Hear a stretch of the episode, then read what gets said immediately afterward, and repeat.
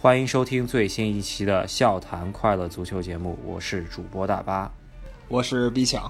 这周呢，我们主要还是来聊一下欧冠。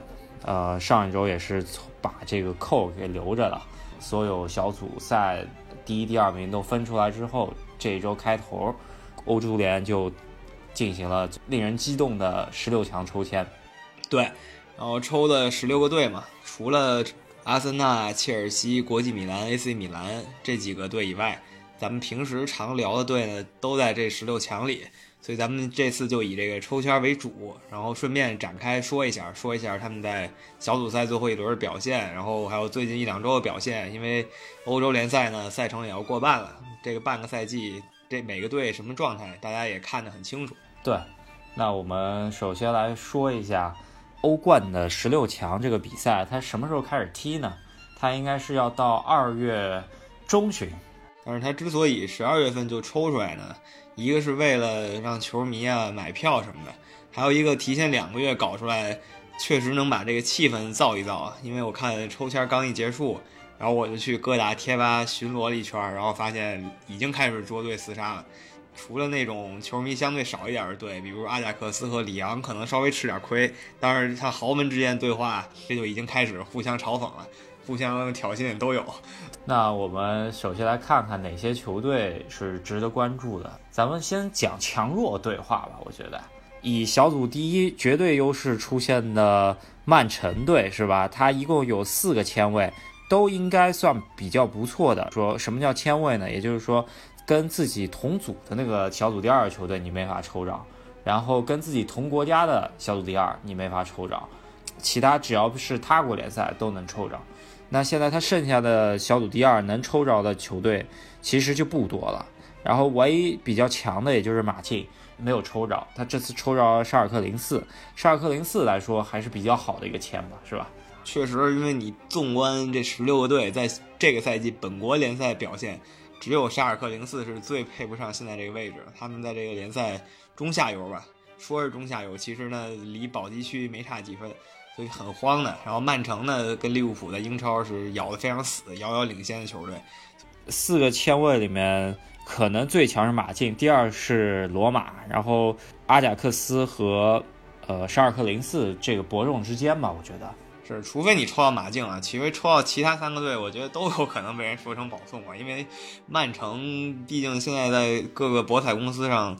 拿冠军的赔率最低嘛，就是大家都看好他能夺冠，就从绝对实力上来讲，就不考虑种种别的因素吧。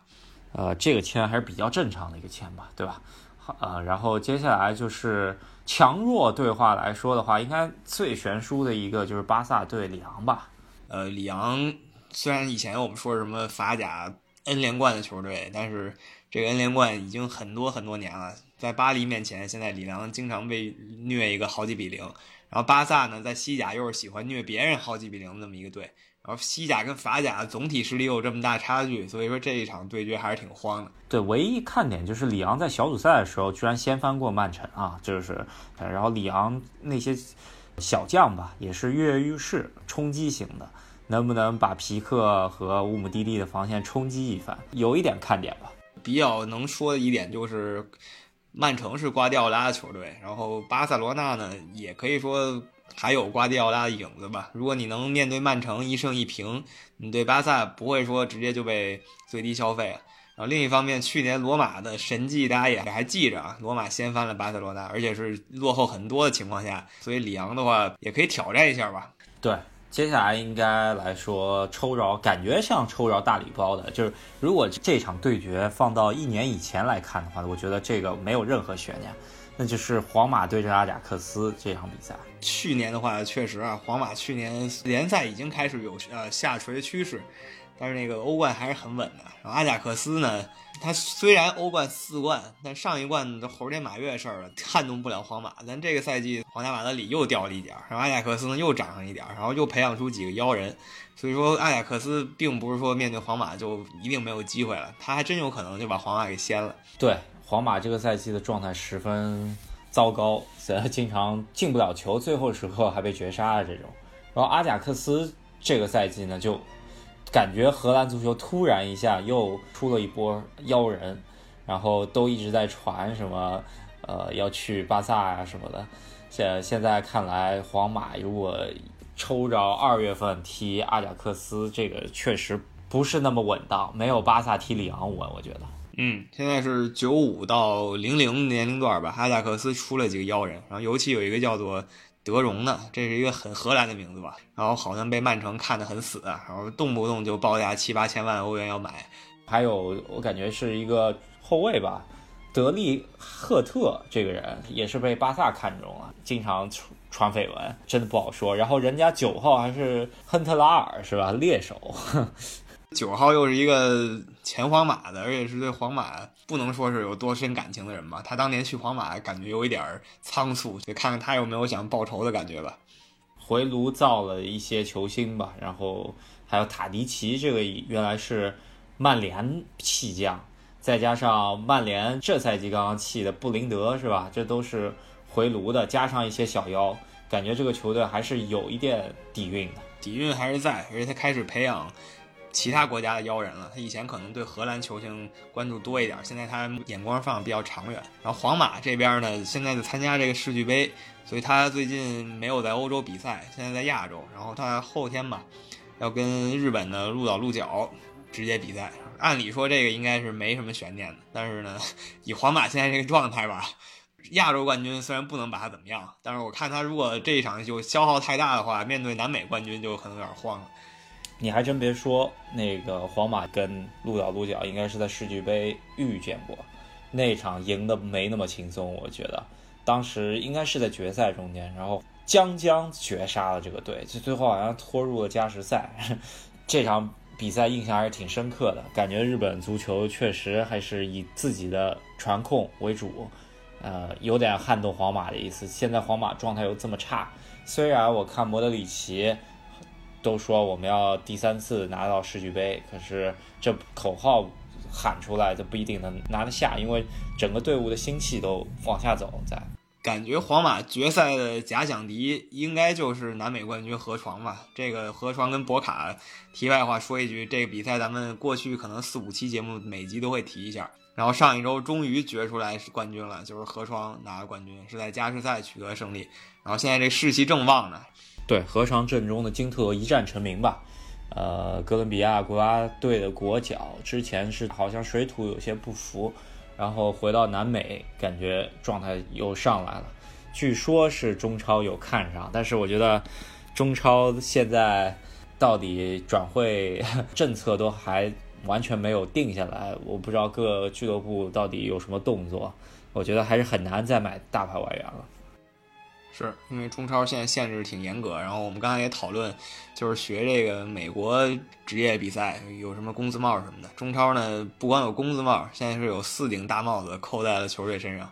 这个也只是说最近刚爆料出来的，还没有最后最终确定。咱们可以再看一下，到底具体如果公文出来之后，我们可以聊一聊，这会影响中超之后的格局，追踪一下吧。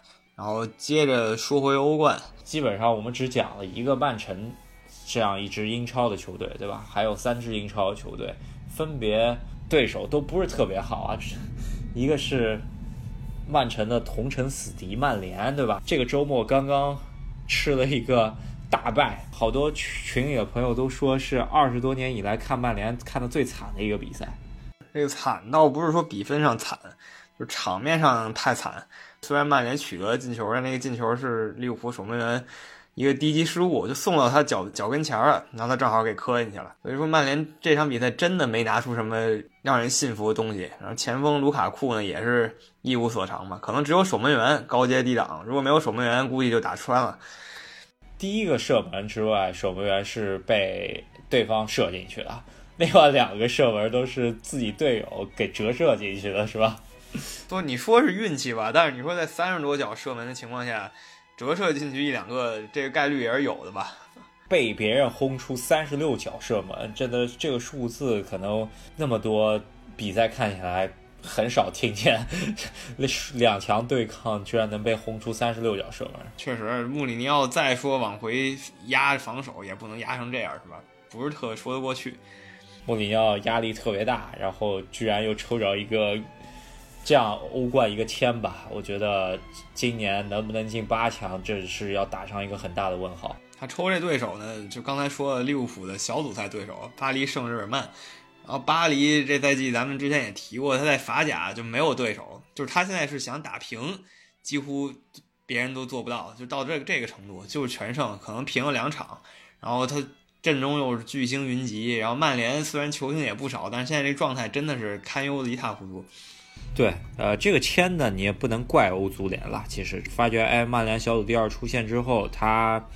进到十六强之后，他能抽的小组第一有哪些队呢？他能抽多特蒙德、巴塞罗那、巴黎圣日耳曼、波尔图、拜仁，然后皇马这些队，你曼联真的硬刚过来，好像也就波尔图和多特蒙德可以有的一打吧。其他队都还是，比方说五五开的话，肯定还是稍偏向对方。嗯，我觉得遇上谁，曼联现在应该都是。没有优势这一方，然后遇上多特蒙德顶多五五开，遇上波尔图呢能稍占优势。知道波尔图之前几次经常抽到他以为还不错的队，结果被打爆。比如去年觉得遇到很多年没踢过冠利物浦可能还行吧，结果两回合第一回合就踢了个五比零，就打爆了。所以可能这赛季稍微照顾照顾点他，给他分了一个相对跟他实力接近的罗马队，这两个队稍微踢一踢，然后所以曼联可能连这个机会也没有了。所以曼联碰谁？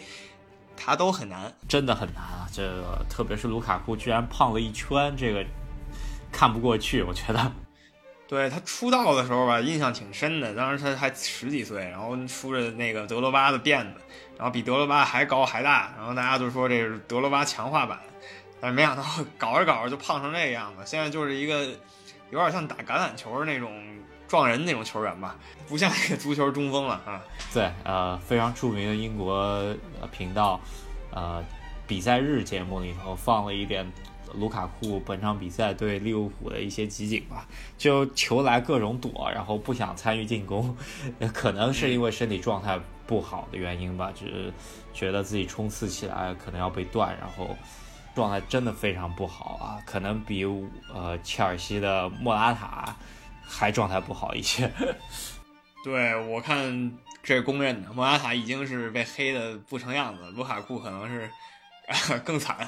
然后而且曼联教练现在也比较固执，他现在是死都不用博格巴，反正他不管怎么说就是不用博格巴。上一场可能赢了富勒姆，他稍微吃点点甜头，然后发现哎可能不用博格巴还行啊，这次又不用，可能这博格巴最后就跟他不欢而散了。到欧冠二月份的时候还没解决博格巴这个问题，我觉得巴黎圣日耳曼确实还是很难赢下来的。希望只是阵痛期吧，因为毕竟英超圣诞赛程这么多比赛剩下来，如果说博格巴能跟穆里尼奥最终呃两两个人能够言和吧，然后呃让博格巴来参与到比赛中间来，这样子曼联度过危机，二月份还是有希望跟巴黎一战的，对吧？对。就是你先看，就是这场利物浦跟曼联比赛，利物浦边路几个快的，什么马内、萨拉赫，然后罗伯逊那种体能特别充沛的球员，冲的曼联防线根本就撑不住，因为曼联边路球员实在是又老又慢，阿什利杨他们这哥几个，那你说换到这个巴黎，那边路好像比利物浦还要凶猛一些吧？这个真不是开玩笑的，而且几个人都还是技术加速度型的，是，所以说穆里尼奥得好好考虑一下。他这个战术怎么说是另一回事儿。巴黎现在可能就是就靠这硬冲，可能就能把曼联给冲下来。对你不可能让曼联去赢巴黎，对吧？就现在曼联球迷就是基本上能够打出场面稍微好看点，别人又被巴黎干了个四十脚射门，那就不太好了，是吧？对，或者曼联想赢巴黎就是彻底稳住，然后一球两回合一比零拿下，能这样也可以。但是感觉拜利和。林德洛夫不允许这样做，对，就算德赫亚允许，拜利和林德洛夫不允许。巴黎这边的话，有一个负面消息吧，就是之前阵中非常有希望的法国国脚吧，虽然没去这届没去世界杯，拉比奥特好像续约出问题了，然后因为他还有半年合同就到期了，他很很想去巴萨，自己能谈个大合同，然后就不跟巴黎续约了，巴黎。讨论下来，应该是要把他摁在板凳上半个赛季，把他废了。OK，巴黎倒不慌，反正把你摁在板凳上，从这个各种规则上来讲，我只要给你出工资，可以把你摁在板凳上，而且工资对巴黎来说什么都不是。主要还是比较不爽的一点就是，我大巴黎居然留不住这么一个人，对吧？嗯，而且还是本地球员，所以他肯定很不爽。那这场比赛，我觉得曼联出现的希望非常小。我觉得这个比赛，除非曼联在两个月之内能把这个状态调回来。呃，或者说，要不就直接把穆里尼奥给炒了。然后，据说我看有有接触波切蒂诺的。哦，强挖这次是吗？这个有点狠。对，呃，如果不出现大变故的话，八九不离十，曼联应该欧冠十六郎了。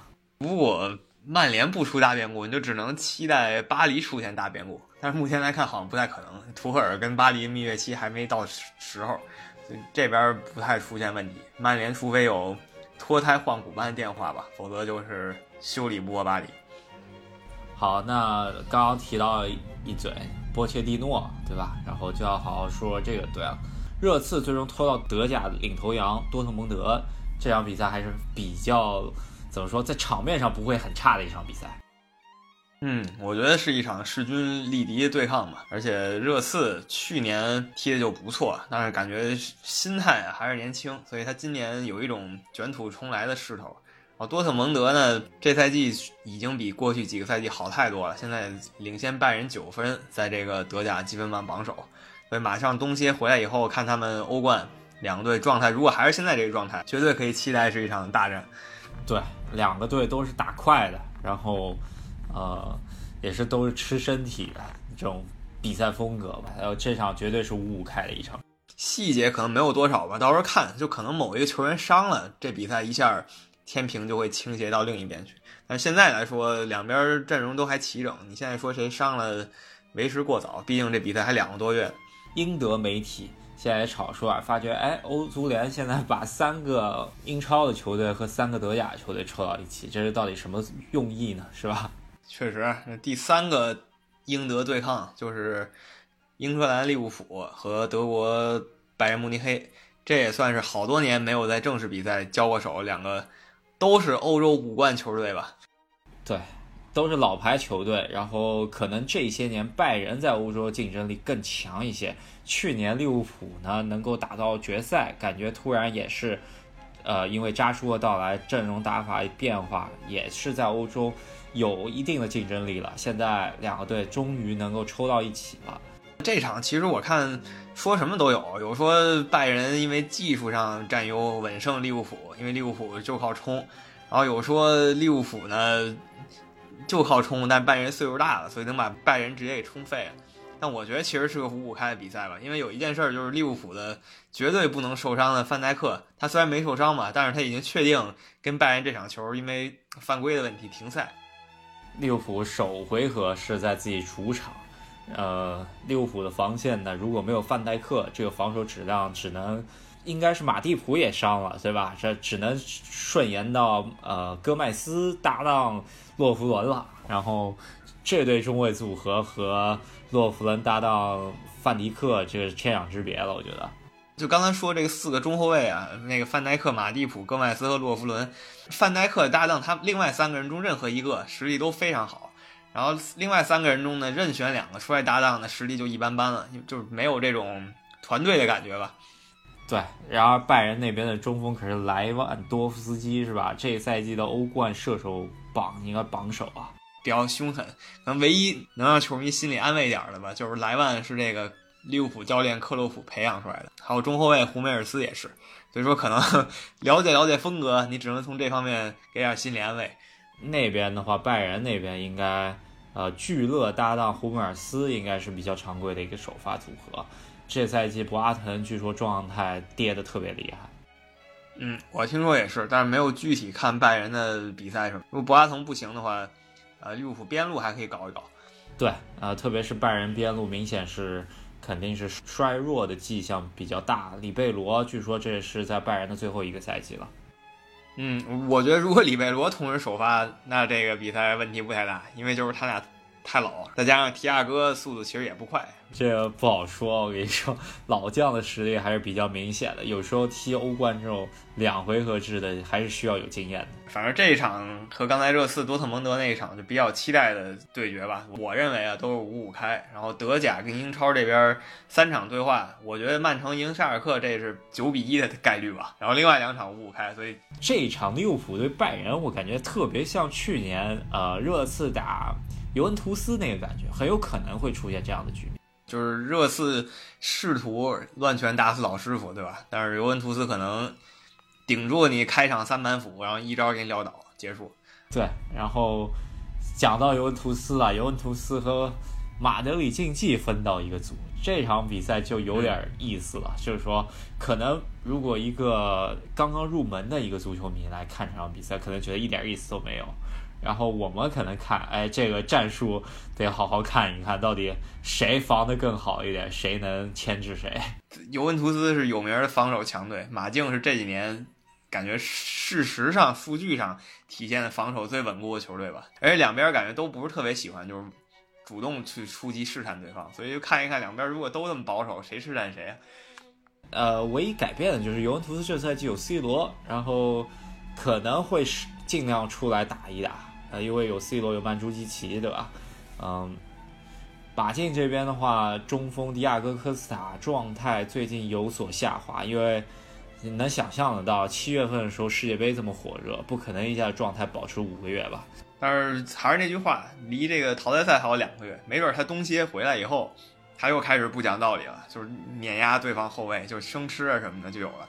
不少球队吧，除了英超以外，所有球队都是冬歇回来。过了可能一个月左右才开始踢有这个欧冠，这中间变数还是挺大的。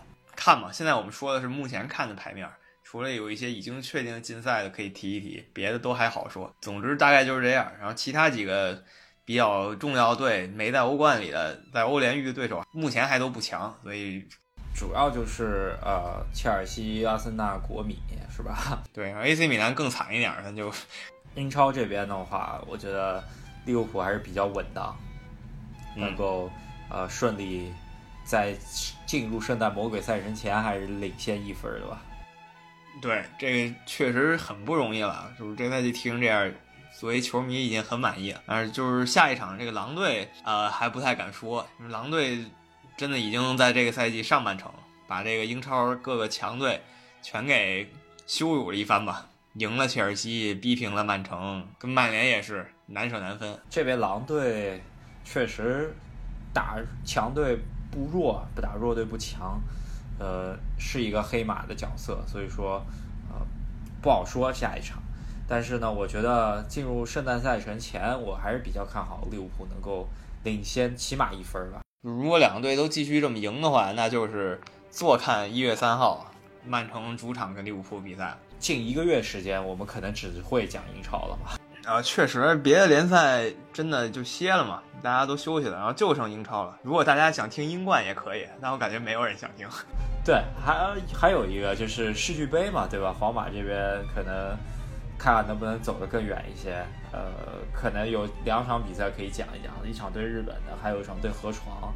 这些都完了以后呢，就是咱们中国男足了，就又要。出征了，终于有机会讲一讲中国男足的正赛了，真不容易。可以看一下亚洲杯到底走得多远吧？走走多远，我们讲到多远。然后比较值得国足胆战心惊一下的是这个孙兴民，他前两场亚洲杯不参加，他就为了踢跟中国这场。咱们正好中国男足也看一看，跟这个世界不说超一流吧，呃，最起码主流联赛强队的首发队员，看看人家是什么实力。对比一下，对，跟他对位的应该是李学鹏吧？看一下李学鹏跟的跟跟不上吧？嗯，对，就是感觉一下吧。反正面对韩国这场比赛，情绪上再怎么激动吧，但是客观来说，咱们希望真的很小。尤其是对方把这个头牌派回来了，尽力而为吧。主要还是争取先稳住那两个稍微弱一点队，然后出线，出线以后呢，再进一步最好。那再进一步不了，那也就这样了。对国足没有太高期望。现在看起来，如果小组第二出现，很有可能遇到隔壁组小组第二，那就是很有希望，就是泰国队啊。嗯，对，反正就是国足，我在群里也说过，出线应该是最低标准，因为现在不光说小组前两名出现了，有的组第三名都能出现。你国足千算万算，小分总不会再算错了？我觉得出线没问题。然后十六进八这场如果赢了，呃，我基本就满意了。如果能八进四再赢，就锦上添花了。再往后就不奢望了。啊，那其实对他要求不是那么高吧，是吧？对，这真的不高啊，这这一点都不高啊。那我们可能之后就只只讲英超了，这这一个月基本上只只是英超了，加上刚才说的中国队，也确实也就是这些了。然后顺便可能聊一聊冬季转会吧，没有什么别的。对，冬季转会以往来说的话，应该中超如火如荼，肯定很多转会消息出来。这赛季连国内球员转会都太少了。怎么说，足协这边咱们就看他们有什么新的动作吧。好，那这一期的节目我们就讲到这边。然后希望大家呃私信和司机大帝想加群的，我会呃私信联系方式，然后把大家拉到群里面来。然后慢慢咱们群里面也越来越多朋友加入了，大家讨论也很激烈。所以如果你喜欢足球，来我们群里。然后我们群就是真的是只聊足球，别的我们一概不聊。呃，帮我们多转发一下，然后呃评论一下节目，然后喜欢我们节目的话给我们点赞。感谢大家收听，这周就说到这些，咱们下周再见。下周再见。